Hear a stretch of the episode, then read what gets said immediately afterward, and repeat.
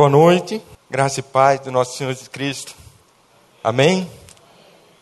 É uma alegria muito grande poder estar aqui perante a igreja, é, falar um pouco do, de, de Guiné-Bissau. É, você sabia que nós estamos servindo ao Senhor junto com a nossa missão é, APMT, que é uma agência missionária né, transcultural e é presbiteriano transcultural há 14 anos em Guiné-Bissau. E eu tenho uma equipe, uma excelente equipe. Minha esposa que é mineira, eu tenho meus três pequenos filhos, é, um de 11 anos, 9 e 7 anos. E eles também têm servido ao Senhor ali como missionário, um pequeno missionário naquele pequeno terra né, de africana. E eu gostaria também de dizer, com muito gratidão, essa amada igreja tem nos apoiado nesses últimos dez anos com a sua fidelidade ali mensalmente para o nosso sustento. E eu sei que muitos aqui também é, apadrinhou, né, é, nossos meninos, e eu quero dizer que eles mandaram um grande beijo, um abraço para todos que participam né, no sistema de apadreamento. Eu, eu sei que alguns devem estar pensando, por que será que ele fala assim, né? Será que ele é estrangeiro? Careca assim? Talvez deve ser um francês, italiano. Eu não sou, gente. Ah, na verdade, eu tenho dificuldade de falar. Eu sou deficiente auditivo. E, então, meus pais, que são missionários, deixou o campo por minha causa, numa tribo Guajajara, que fica no norte de Maranhão, e veio para o Rio de Janeiro. Desde então, na minha adolescente e juventude, eu cresci. E eu sempre digo, eu tenho um coração de carioca. E é uma benção, viu? E é um privilégio também é, de poder conhecer os antigos né, que estão aqui presentes, dá cabelinho branco, impressionante. E logo eu já venho pensando, nossa, eu já sou o próximo. Mas eu tenho barba, vai ficar branquinho, logo. Mas para os novos aqui é um prazer, é uma alegria poder é, trazer o desafio missionário para cada um de vocês. Como o pastor disse, ontem foi um dia fenomenal. Quem não veio, perdeu. Mas tem uma chance ainda. Para o próximo ano, vamos nos envolver participar né, é, nesse momento de comunhão e sentir um pouco o sabor de missões. Tá bom? Que Deus abençoe cada um de vocês. Ah, e de fato, eu quero trazer um desafio, uma mensagem, rapidamente. Né? É, a Fabiana também vai compartilhar um pouco. Né? Nós temos duas vertentes, que é plantação de igreja e projeto social, que é o Educando. Então, nós temos seguido ali nosso chamado de servir ao Senhor em obediência. Mas eu vejo que essa igreja também é uma igreja missionária. Que bênção! É uma igreja que sempre está envolvido, né, participa. É, sempre há eventos que são realizados em prol de missões. Isso é um papel de grande nobre. Que Deus continue dando esse é, capacidade, né, encorajamento, ânimo para que o reino do Senhor continue sendo proclamado e investindo, né? E com carinhosamente eu quero agradecer ao pastor Daniel, também a Rosinha, é, a dona Rosinha também tem nos dado esse suporte de em contato, né, manter um, né, um conhecimento ali, trazendo desafio para a igreja. E que Deus abençoe a vida dele. Queridos, vamos abrir a palavra de Deus? Em Atos capítulo 2. Em Atos capítulo 2, versículo 42 a 47.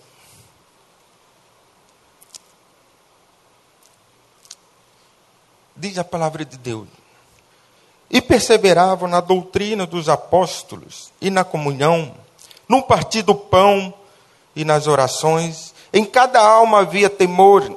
muitos prodígios e sinais, e eram feitos por intermédio dos apóstolos.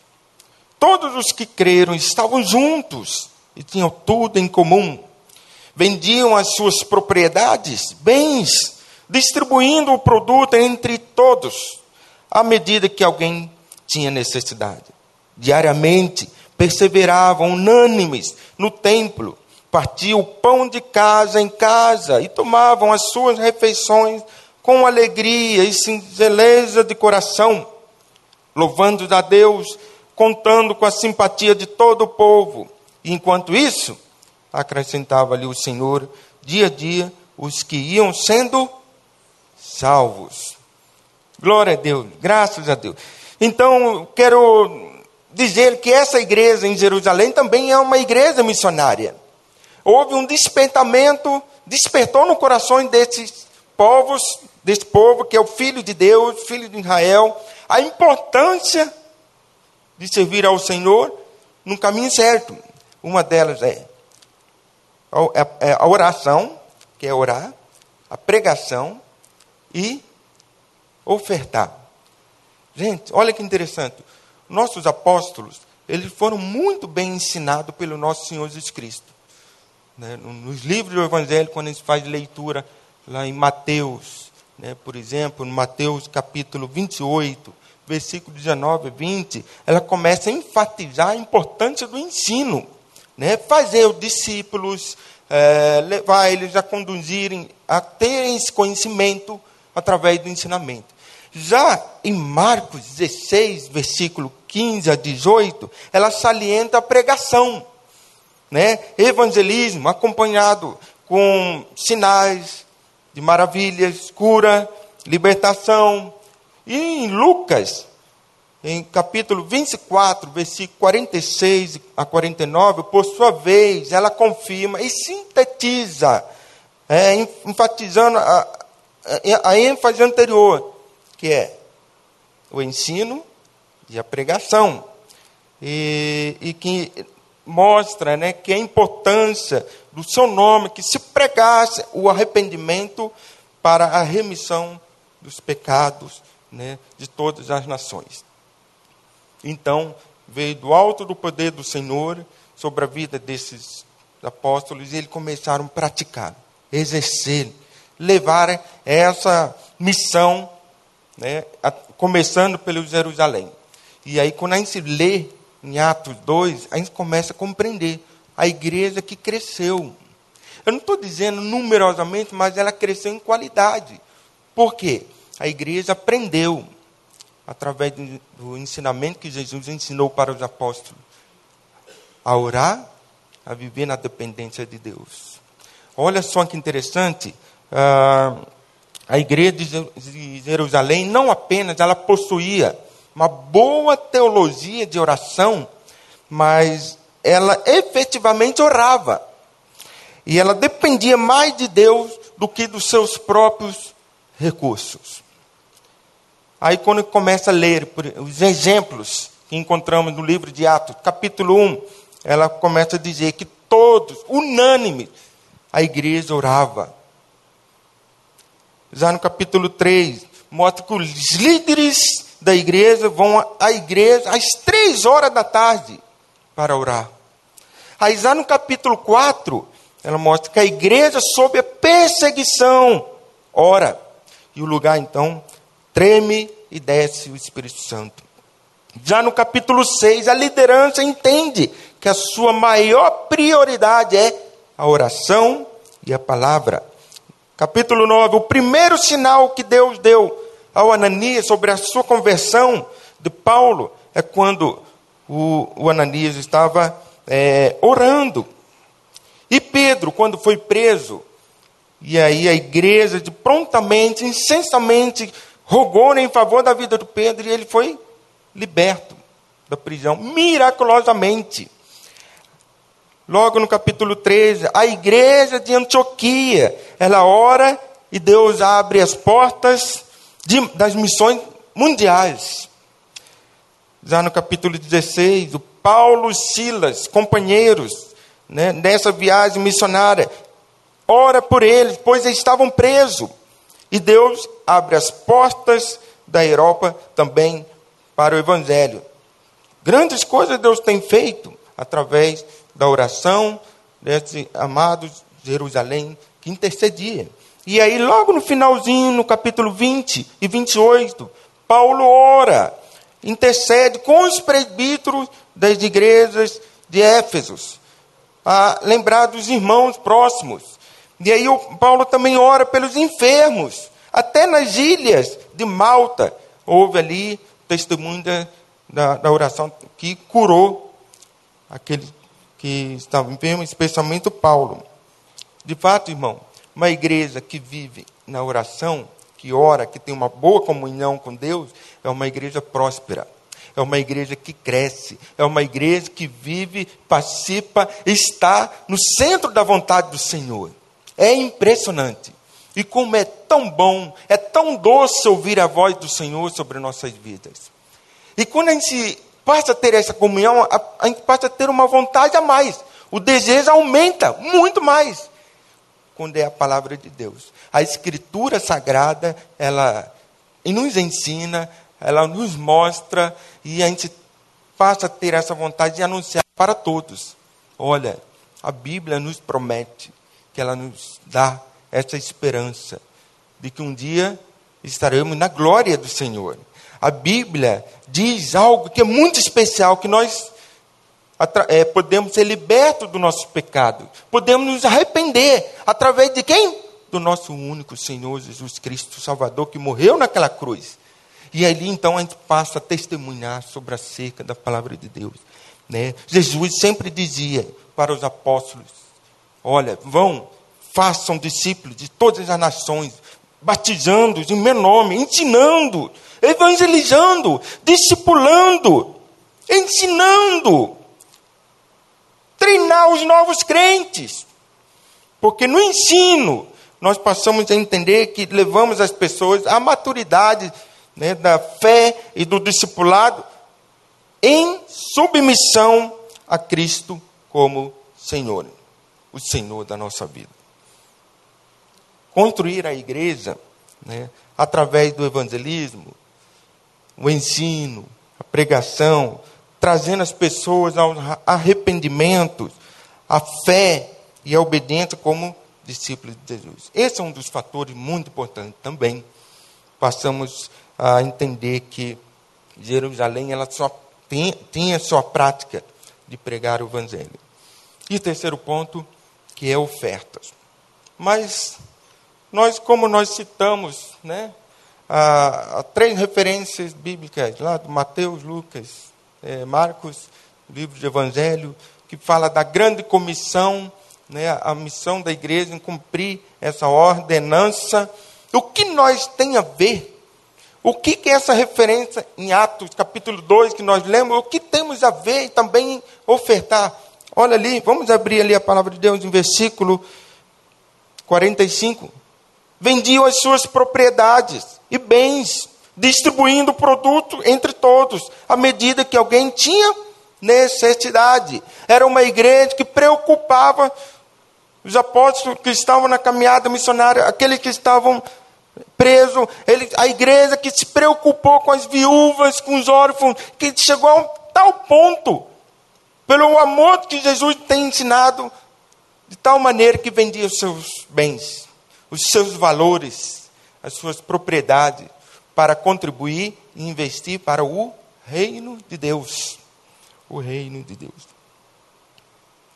Na compaixão, diante desse exemplo que Jesus tem nos mostrado, né, a necessidade de toda humana, né, com, a seguir com amor, é, podemos entender que Jesus andava por toda parte fazendo o quê? O bem. Está lá em Atos 10, versículo 38 e fazendo bem. Então a nossa igreja, ela deve sim seguir esse modelo, como eles, andarmos, fazerem bem. É importante mesmo, é, para que possamos concretizar os projetos de Deus. Quero concluir, meu irmão. De fato, as passagens, por si mesmas, elas já mostram, já falam. Uma igreja missionária é o que segue exatamente esses três exemplos que eu citei. E quando a igreja tem uma missão, é porque Deus realmente, Deus lhe deu uma. Deus lhe deu uma. Se a missão é Deus, então nós devemos centralizar nele e no seu propósito, né, soberano revelado na Escritura Sagrada. Quero citar uma frase de um teólogo, Christopher Weig. Ele diz assim: não é que Deus tem uma missão para a sua igreja, e sim, ele tem uma igreja para a sua missão. Ele tem uma igreja para a sua missão. E aí a gente para um pouco e pensa, né? É, uma pergunta para refletirmos. O que será que nós temos feito? Quantos esforços, né, tempo, oração, dedicação e investimento nós temos feito nessa missão? É verdade. Deus realmente o que mais espera de todos nós é que busquemos em adoração, que glorifiquemos o seu nome para sempre. Mas só que ele também quer que nós sigamos como esse exemplo na vida de Jerusalém. Eu queria mostrar uma imagem. É, nós tivemos experiência de plantação de igreja nas fronteiras, numa das aldeias, a primeira igreja presbiteriana de Gabo, né, segunda maior cidade, tivemos privilégio, oportunidade de dedicar nesse, nesse período. E agora nós abrimos uma igreja dentro da nossa casa. Foi no dia 31 de outubro, que é o dia da reforma. E nesse dia nós decidimos, bom, vamos abrir espaço e vamos ver o que vai acontecer. E realmente Deus tem trazido as pessoas até a nossa casa. E eu posso citar milhares de exemplos e testemunhos dos irmãos que estão né, congregando conosco. Mostra a imagem, por favor. É, chegou um ponto que encheu a igreja. Já, já, já estamos encontrando dificuldade de achar um espaço. Olha, teve gente, tem um, alguém ali, um deles se converteu através de uma mensagem, no período que ia falar né, né na Páscoa, e foi muito difícil estudar, preparar o que abortar nesse momento para a vida deles. E eu não acredito que eu falei sobre a genealogia, genealogia de Jesus Cristo. Houve conversão. Eu fiquei assim, como é que pode? O poder de Deus é tremendo. Teve um irmão que passou em frente à nossa casa. Ele ouviu o hino. O hino chamou a atenção. E ele entrou, ele perguntou: Ah, aqui é uma igreja? Não sabia. Eu ouvi essa música, o hino. E eu quero participar. Daqui um pouquinho assim, ele correu, foi até a sua casa e pegou seus três filhos. Um no colo do outro, o outro puxando aqui, chegou. Olha, eu trouxe meus filhos também para participar. Gente, Guiné-Bissau é um dos países mais pobres do mundo. A necessidade é gritante pois a pobreza é altíssima, a saúde é zero, a educação, a esquerda. Que, nossa, é uma coisa que você olha assim, meu Deus, apenas 25% desses 2 milhões de população sabem ler, têm acesso à leitura. E de fato, meus irmãos, o evangelho ali sendo anunciado naquele lugar, um pequeno país em Guiné-Bissau, está aberto. As portas estão abertas. Outros chegam até na nossa casa pedindo, por favor, mande mais missionários para que possa ir lá na minha aldeia, pregar o evangelho na minha aldeia. Leve essa mensagem da esperança, da salvação. Olha, coloque uma escola. Queremos ensinar os nossos filhos a ter esse acesso de letras, números.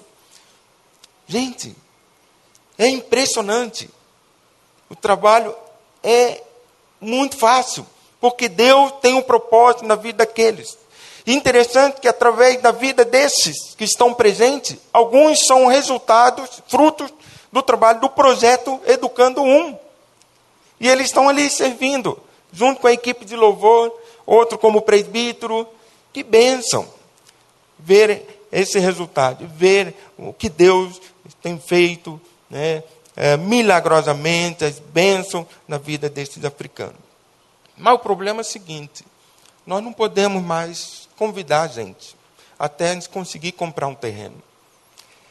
É bem na capital, e é um lugar bem estratégico. E eu quero pedir aos irmãos, coloque lá na sua agenda né, o pedido de oração, é, para que nós possamos é, realizar nossos sonhos de comprar um terreno, construir uma igreja e assim expandir mais ainda o nome do Evangelho naquele lugar, na capital. Queria passar a próxima imagem. Trabalho presbiterianismo tem, tem sido assim bem significante. Completamos há 25 anos. E nesses 25 anos já temos três igrejas organizadas, sete congregações e temos dois pontos de pregação. E assim nós temos visto que muitos deles estão tendo o seu chamado em servir ao Senhor. Próxima imagem. E aí nós temos a terceira turma no seminário. Eu sou diretor administrativo e eu tenho recebido essa responsabilidade de executar o trabalho e, na vida desses jovens. Dois deles são do projeto Educando também. Eles tiveram seu chamado e estão lá, lá fazendo, preparando, e Deus quiser, logo, logo eles vão assumir a nossa congregação. Essa é a nossa oração. Mas, querido, eu queria desafiar mais um pedido. Colocasse lá na sua agenda, né, pedido de oração. Mas antes, quero fazer a pergunta: os presbíteros que estão presentes, por favor, gostaria que levantasse a mão. Muito bem. Presbítero, eu queria rogar né, pedir ajuda, que pudesse enviar o seu pastor, quer dizer, seu não, seus pastores, né, para que pudesse ir lá no seminário e ensinar. O ministério é grande, a gente não dá conta de fazer todo o trabalho, de dedicar todos, mas chegou um momento que agora a gente está pedindo ajuda para igrejas brasileiras, pastores, capacitados, que têm um coração de servir lá em Guiné-Bissau apenas para dar aula para essa terceira turma de seminário.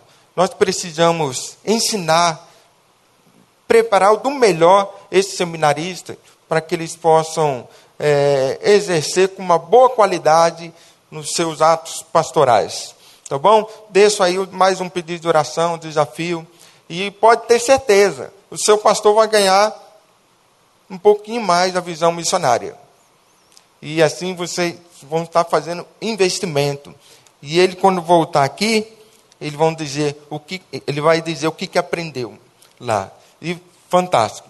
Ah, a Marcele, ela foi como voluntária, e aí ela voltou de novo, e aquilo impactou o seu coração, e, e aí hoje ela já está indo preparando para o campo missionário. Nós temos outras né, jovens que foram como voluntários. A Rosinha também foi como voluntária e tem sido muito edificante. Queremos sim é, continuar a proclamar o Evangelho, a desafiar a igreja a participar desses projetos sociais também. A próxima imagem. Nós temos aqui um outro fator que é muito desafiante. Essa é uma missionária, Regina, ela é uma brasileira. Eu recebi um comunicado da PMT, uma, um líder, ele disse assim, ó, eu quero que vai até Guiné-Conakry, é um país vizinho, e eu quero que você vai faz, é, faça uma sondagem, né, e depois me passe o relatório no que você viu. De fato, foi um desafio muito grande, né? A gente gastou uma viagem de 18 horas para chegar no país vizinho. E nessas 18 horas, eu gastei apenas 400 quilômetros. Gente, o acesso é impressionante. Eu sou muito aventureiro e eu topo tudo. Né? Eu sei que é, é, quem é aventureiro é, é impressionante. A gente né, vibra com a natureza que Deus fez. A gente vibra essa, né, o limite de nossa física, emocional, e a gente começa a saborear ali também, né, é, agradecendo, glorificando né, ao nosso Senhor Jesus Cristo. Gente, eu enfrentei floresta, entrei, enfrentei montanhas, eu enfrentei é, uma parte só de areia, rio, algumas estradas perigosas, que havia muitos ladrões, mas graças a Deus chegamos, 18 horas depois. Quando a gente chegou lá, eu vi essas crianças. Aí já logo suspeitei, ah, então aqui é um orfanato. Então, missionária Regina, são, aqui é um orfanato. Não, não, não. Isso aqui não é orfanato. Aqui é minha casa. Eles são meus 70 filhos. Eu cuido dele. Falei, não acredito. Como é possível? E eu olhei para aquela quantidade de crianças, adolescentes, coisa mais linda. Me deu vontade de pegar todos eles, enfiar aqui no bolso e levar para casa. Ai, que delícia. Aí eu conversando com ela, e eu fiquei muito impactado. Né? É, eu vi que lá não tinha uma equipe, não havia cozinheira, não tinha faxineira, não tinha cuidadora, e apenas ela e seus 70 filhos vivendo ali pela fé. E várias vezes ela saía do seu quarto com seu joelho todo vermelho, marcado assim, porque ela é uma mulher de oração. Eu até diria muito mais que isso é uma mulher guerreira, que vive na dependência do Senhor. E aquilo impactou de tal maneira que nós sentamos, fomos fazer uma reunião, e eu tive um privilégio de ouvir o testemunho, seu chamado, as suas necessidades, desafios. E chegou um momento, eu falei: pera, pera, agora me diz, o que mais você precisa nesse momento urgente para que a igreja brasileira possa desenvolver? Eu esperava a resposta dela, que dissesse assim: olha, o que eu mais quero, o que eu mais preciso, é um quarto para meus nove filhos, porque desses nove vive, dorme na minha cama.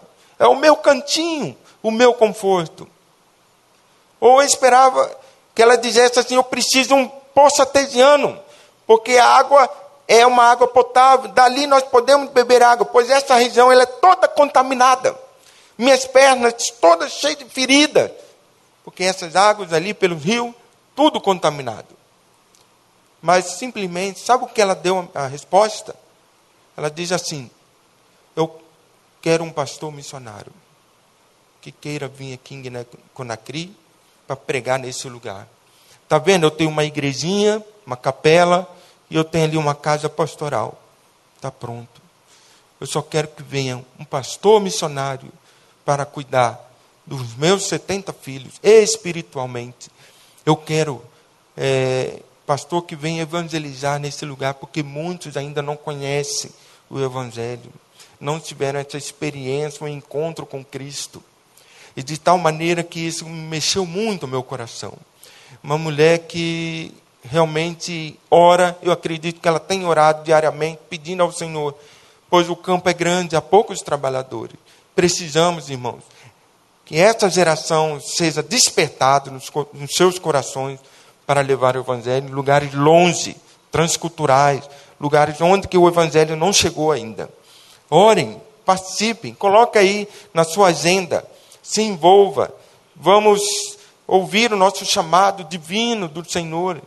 Tenhamos essa coragem de ir e pregar o Evangelho. Se não, ore, participe como, com as ofertas, entre em contato, é, traz uma palavra de ânimo que, para que possa dar continuidade daqueles que já estão no campo missionário.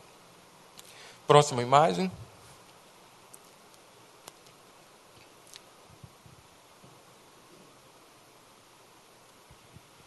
Boa noite, queridos.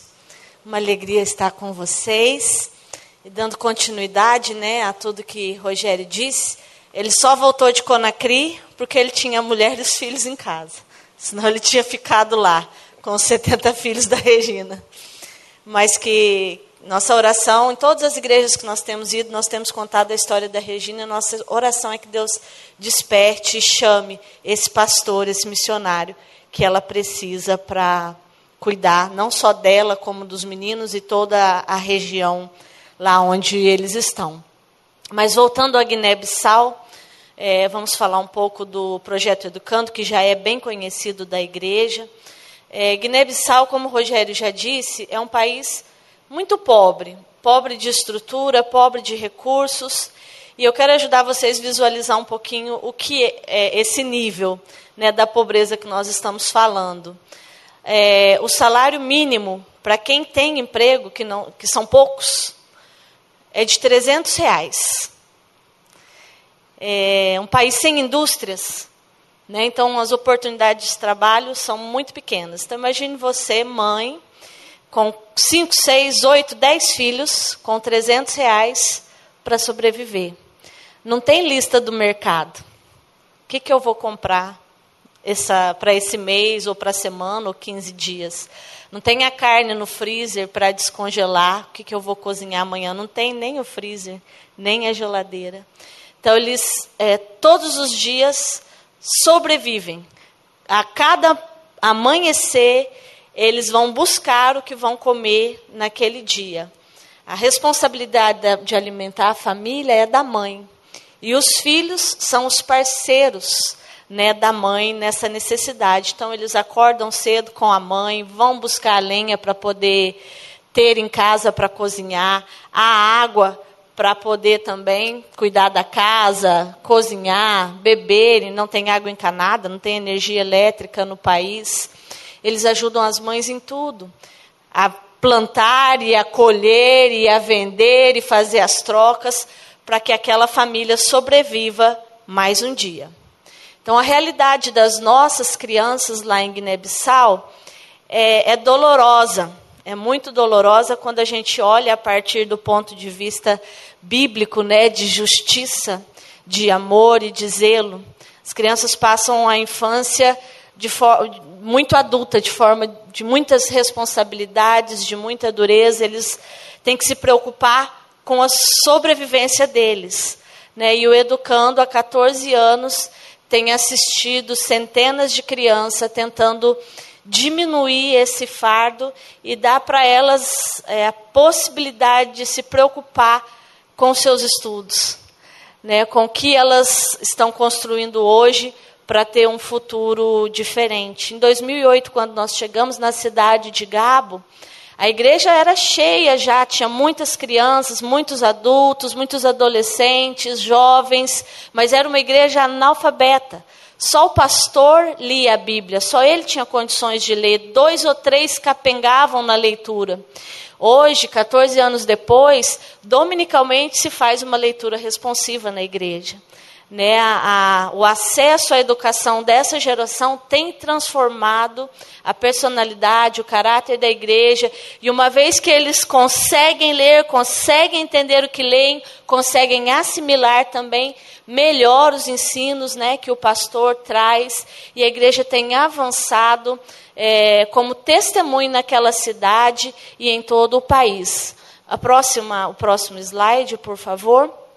As crianças né, do Educando, elas estudam, nós pagamos a escola normal e em contraturno eles têm o reforço escolar.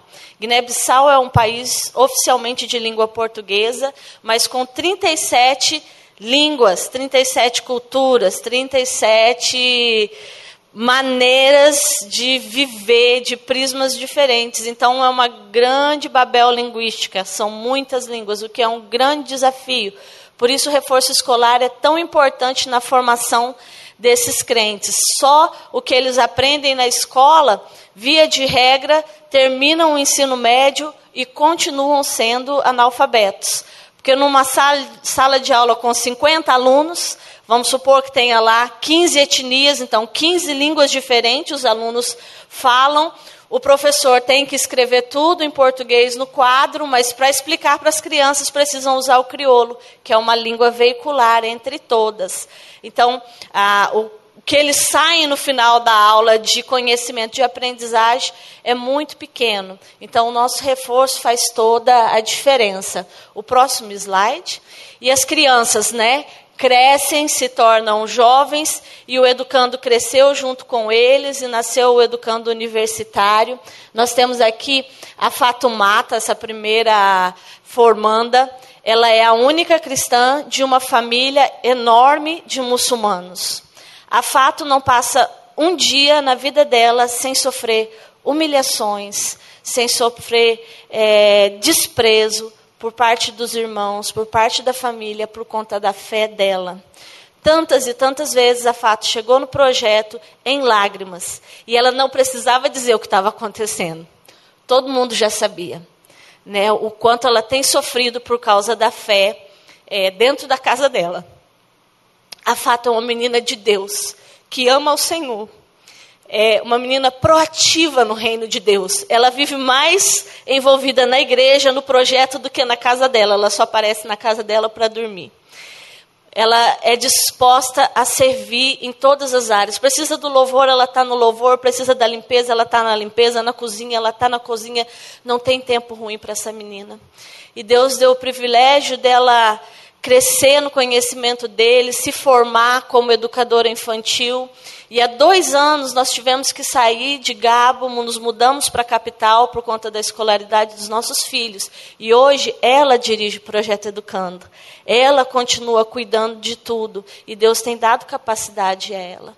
Ela tem quase 30 anos e ainda não se casou. Para a cultura de Guiné-Bissau isso é inadmissível. Isso não é possível. E ela tem tido propostas, né? Rapazes muçulmanos têm ido até ela para pedir ela em casamento e a cada um ela tem dito não. Eu vou esperar no Senhor para que Ele me dê um esposo crente. E aqui anote seu pedido de oração. Ore comigo para que Deus dê esse esposo para fato, para que essas humilhações acabem e para que ela sirva ao Senhor com todo o vapor que ela tem, juntamente com esse servo do Senhor. É, a foto do meio é a foto do Manuel.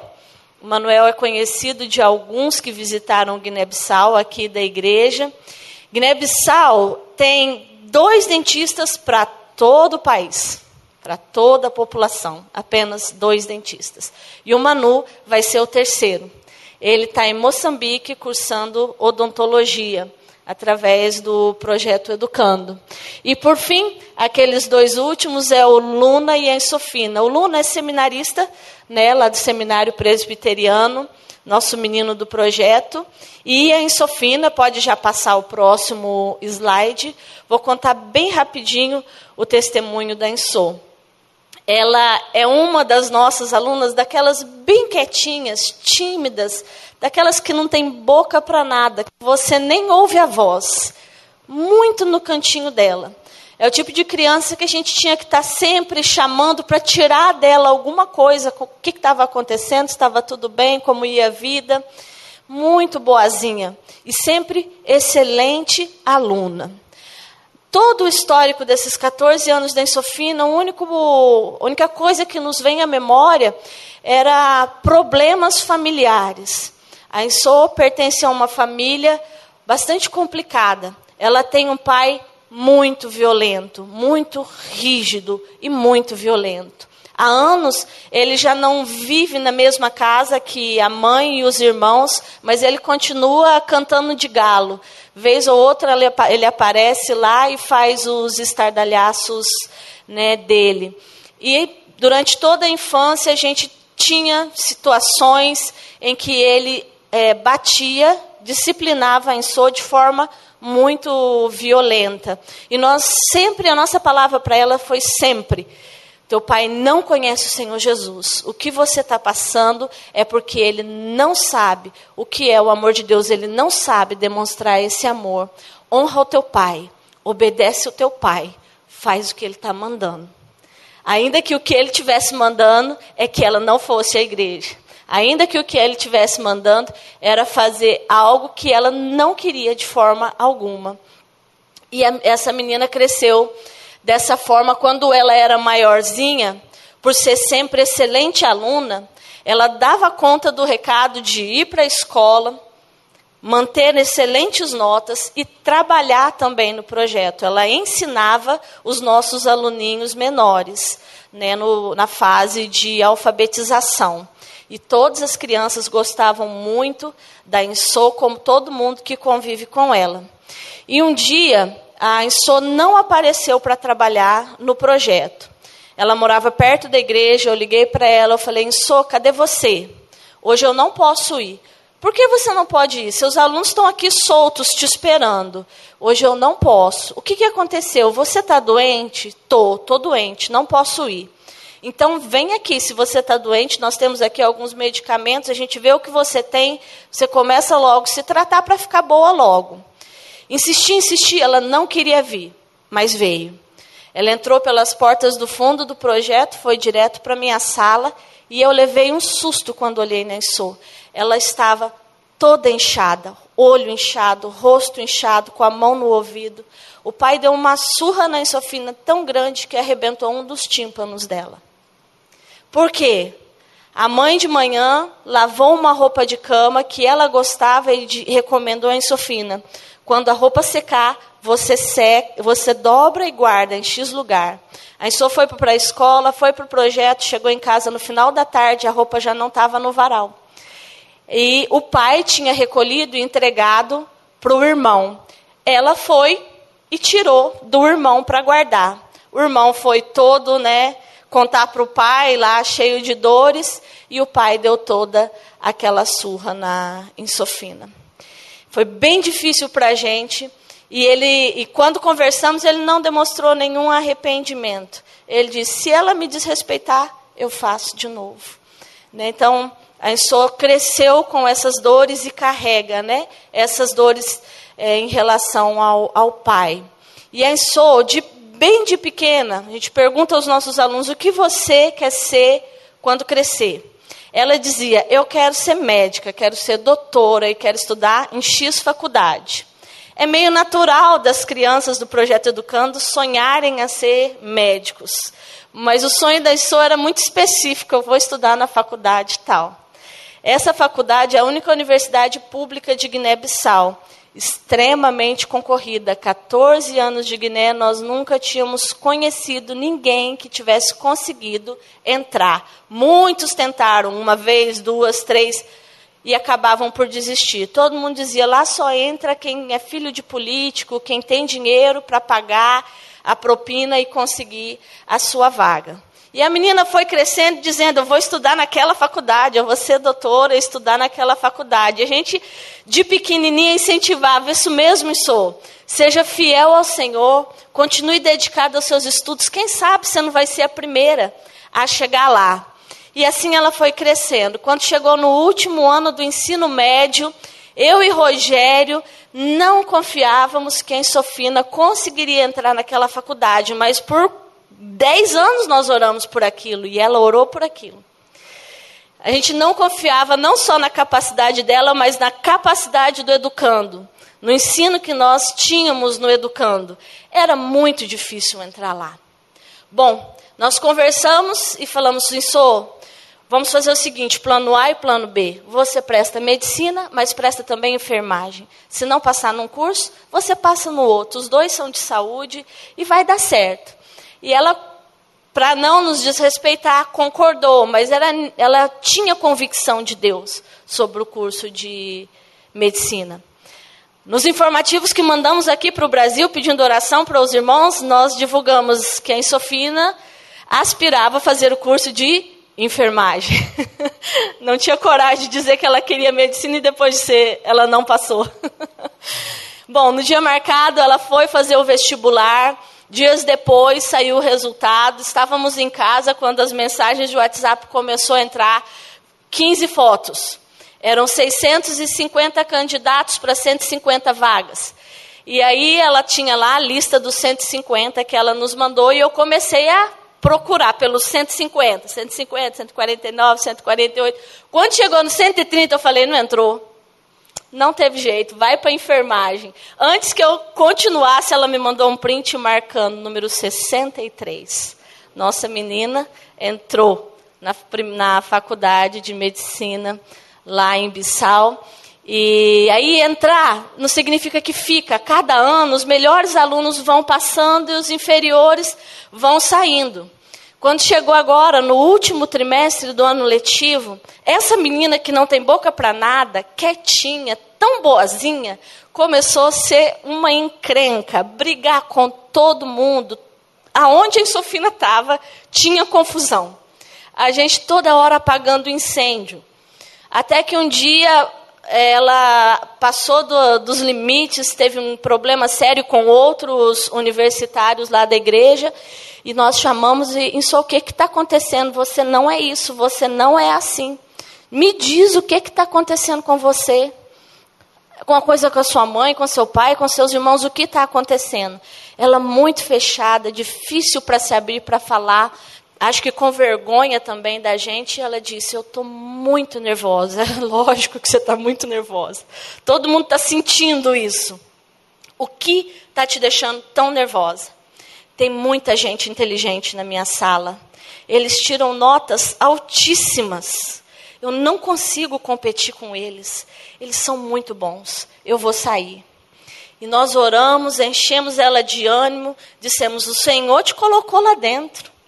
Não é, Ele não te colocou lá para um gostinho e você sair. Você vai conseguir. Mas primeiro você vai pedir perdão para todo mundo. Corrigir seus problemas com todo mundo.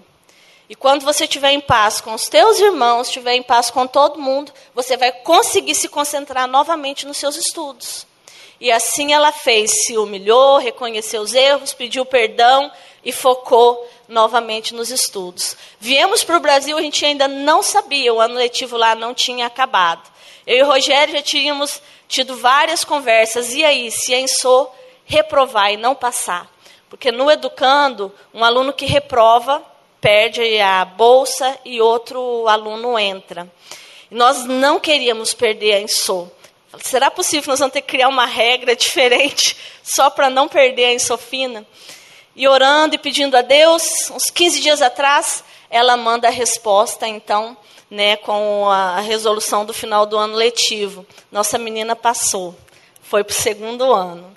Né? Então, que Deus continue dando vitória à nossa menina. Guiné-Bissau tem dois médicos para cada 10 mil habitantes. Uma área da saúde é de extrema necessidade. Que ela seja capacitada pelo Senhor, assim como Manuel fazendo odontologia, os outros universitários que nós temos, que com a formação que Deus tem dado a eles, eles possam abençoar aquela nação, abençoar a Igreja Presbiteriana de Guiné-Bissau. Vocês estão conosco nisso. Nós somos agradecidos. Continuem caminhando conosco, intercedendo, conhecendo o, o, os ministérios né, que a igreja se envolve, o nosso.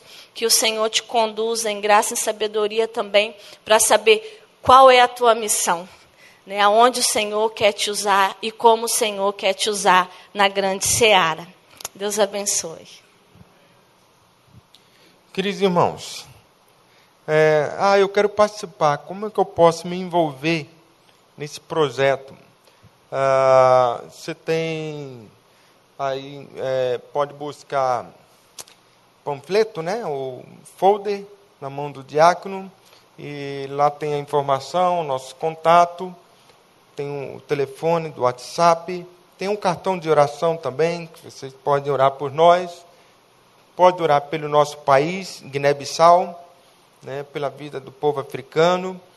E nós temos aí crianças que estão sem padreamento, nós temos jovens que estão no projeto 2 universitário também precisando aí complementar a diferença para que eles possam ter um acesso em bolsas né, gratuito, é, bolsa, é, transporte, alimentação, moradia porque quando eles terminam a etapa 1 e a etapa 2, eles passam então é, retribuir para a igreja é, evangélica em Guiné-Bissau, especialmente presbiteriana. E ele então ele tem que beneficiar, porque eles foram abençoados, então tem que abençoar o próximo.